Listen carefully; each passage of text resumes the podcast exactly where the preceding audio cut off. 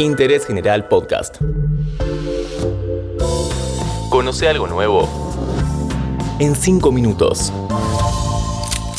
Calibre 22. Bienvenidos a este podcast de interés general sobre crímenes y misterios sin resolver.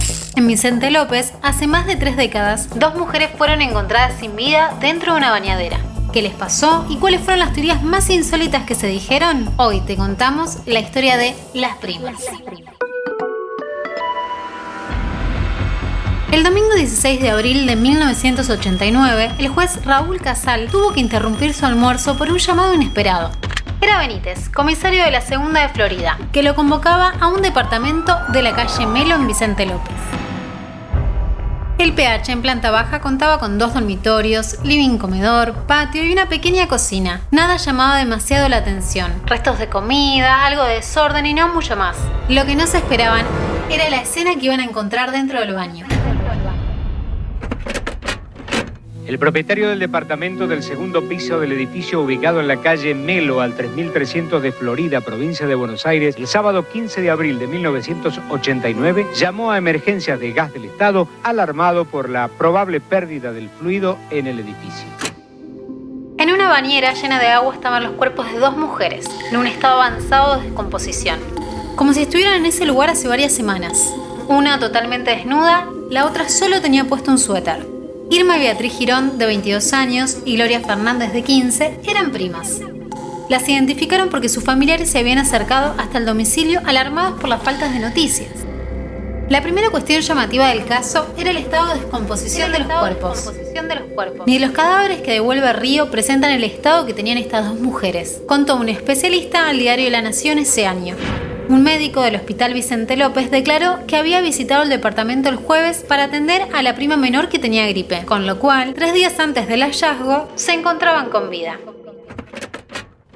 Comenzaba de esa manera un capítulo oscuro en la historia policial argentina y que aún hoy sigue entablando una encarnizada polémica. ¿Accidente, suicidio o crimen? Diez días después, y tras una autopsia que no aportó grandes datos, el juez volvió al pH clausurado. La bañera, que debía estar vacía y limpia, estaba nuevamente llena de agua y con fauna cadavérica. Puede ser que el jabón no haya permitido el escurrimiento, dijeron los bomberos, pero la verdad es que nunca dieron una explicación concreta.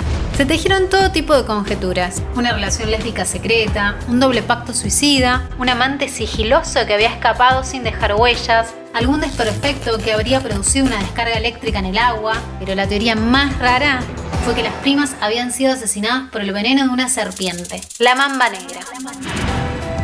Por esa teoría, preventivamente fue detenido el único médico veterinario que traía esos animales al país.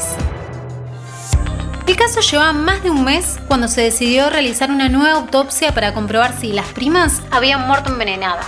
Se revisó toda la morgue de La Plata, donde se suponía estaban guardados los corazones, pero jamás fueron encontrados. Según la leyenda, la policía colocó los frascos en el patio y se los comió un perro. Entonces quedaba una sola prueba para hacer. Los corazones de la víctima que estaban en la morgue de la, de la Plata. Los médicos forenses se pusieron de acuerdo. Vamos a extraer de nuevo, vamos a tener los corazones y con la sangre que queda retenida en la, en la cardíaca, vamos a establecer si se da la coloración cereza, como le llaman ellos, y ahí sabemos si va a ser o no veneno de víbora más. Fueron a la morgue a buscar los frascos y habían desaparecido. Luego de 60 días los cuerpos fueron exhumados y se hizo una nueva autopsia. En ese estudio se tomaron muestras óseas y por fin se llegó a un resultado final. Las mujeres habían muerto por intoxicación de monóxido de carbono. El supuesto asesino estaba escondido en el baño. Era la estufa. El proceso de descomposición se aceleró por el microclima del espacio. La estufa prendida, el agua caliente, el ambiente húmedo. Probablemente la más chica comenzó con síntomas y la más grande fue a auxiliarla y cayó también. Tras casi un año de giros inesperados, el juez Casal aceptó la teoría del monóxido y finalmente dictó el sobrecimiento. Hoy en Interés General te contamos la historia de las primas.